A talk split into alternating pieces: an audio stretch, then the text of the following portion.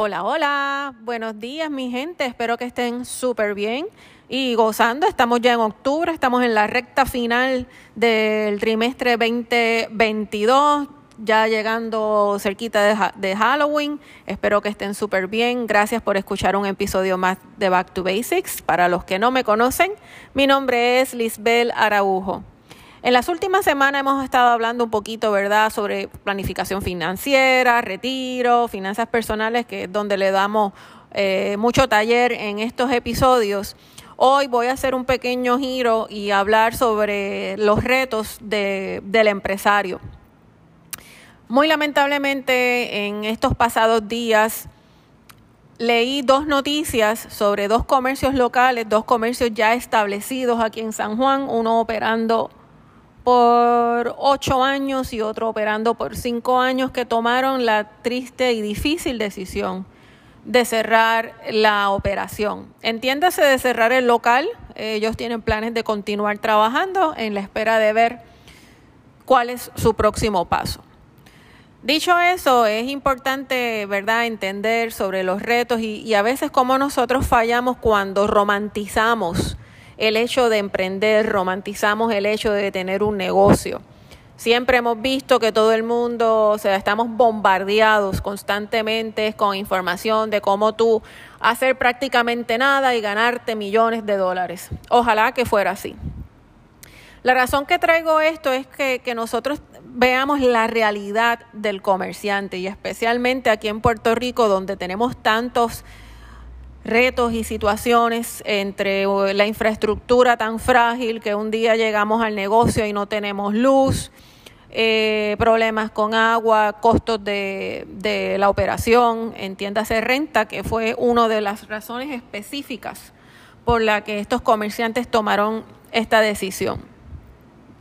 Eh, tenemos que estar bien conscientes que cuando, si, hay algo bien cierto, que tenemos un ecosistema que está apoyando el montar negocios, eh, muy buenos conceptos, muy buenas ideas, tenemos que estar bien conscientes que el éxito del negocio también depende de lo que hay en nuestro alrededor. Y estos factores que eh, lamentablemente nosotros no tenemos control porque ciertamente no tengo el control de que venga un huracán, de que venga un, terremoto, que tengamos pandemia, etcétera. Es lo que como nosotros tenemos que planificar y visualizar tan detenidamente los pasos a seguir para tener un negocio. Hace un tiempo atrás vi un mensaje de un otro empresario en Instagram preguntando si cuando opera un negocio debe de alquilar o comprar un edificio. Eso es totalmente relativo. Todo depende de lo que tú ofreces y, cómo lo puedes ofrecer de tal forma que tu bolsillo no se vea afectado. Cuando tú comienzas un negocio, lo primero que debes estar es lo más libre de deuda posible. Tú lo que necesitas es capital de trabajo, no debe estar necesariamente atado a endeudamiento. Y yo no estoy diciendo que este sea el caso de estos dos negocios.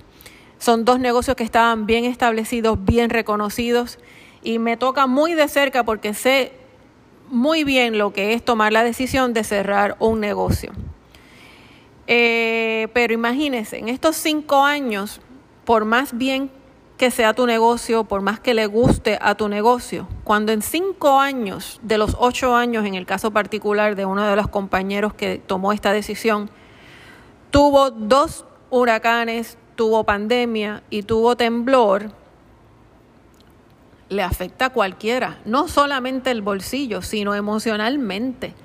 Eh, hay que tener cuero duro para nosotros ser empresarios, hacer ese reto. Eh, los factores externos como permisología no nos dan mucho apoyo en, para nosotros poder emprender. Así que es bien importante siempre, como he dicho, tanto en carácter personal o en carácter profesional, siempre tienes que verte como empresario, siempre tienes que tener eh, mentalidad de comerciante, siempre estar un paso más adelante, tener tus reservas para que cuando venga el cantazo, que lamentablemente viene bastante a menudo, no sea tan fuerte en tu bolsillo y en el de tus empleados. Porque cuando tú decides emprender, la idea es evolucionar y cuán parte de la evolución es tener empleados y que ya tú tienes una responsabilidad más allá que contigo, sino con otras familias. Yo no estoy diciendo esto para desanimar a nadie. Eh, ciertamente el tener un negocio, tú tienes que tener un poquito de, locura eh, para hacerla. Eh, lo que quiero decir es que dejemos de estar pensando que el emprender es estar todo el tiempo con el selfie enseñando las cosas y que rápido todo el mundo tiene la ecuación mágica para montar un negocio. No todo el mundo es así. El éxito del negocio depende mucho más de una idea. Eh, es trabajo duro y no es lunes a viernes. Para los que quieren tener negocio para trabajar solamente lunes a viernes, lamento informarle que no es así. Así que para los que están, mis respetos, mi admiración, eh, eche para adelante, por eso es tan importante el apoyar el comercio local, es la, es la base de la economía, es el corazón de un país para que pueda operar. La clase, eh, los pequeños comerciantes, perdón, ocupan más del 90% de la economía de Puerto Rico y es el mismo caso en con Estados Unidos. Así que somos necesarios. Eh, lo que necesitamos es eh, poder reforzar nuestro ambiente externo para tratar de evitar estas noticias tan lamentables y más, ¿verdad? Esperando de que pronto poder escuchar a estas personas, porque aquí entra la parte de la innovación empresarial. Aquí entra el momento de que yo tengo un buen producto, lo he probado por cinco u ocho años como fueron estos dos negocios respectivamente. Lo que ahora están buscando es la nueva ecuación, la nueva forma de ellos poder seguir ofreciendo su producto, su servicio, sin obviamente eh, tratando de mitigar estos riesgos y los factores y los altos costos como pueden ser un alquiler. Así que nada, con eso eh, los dejo. Eh, que tengan un buen día, espero que tengan eh, lo que queda de, de mes que ya mismito empezamos a poner el árbol de Navidad. Ojo, no se vuelvan locos gastando chavos porque la piña está agria. Así que se me cuidan mi gente. Chao.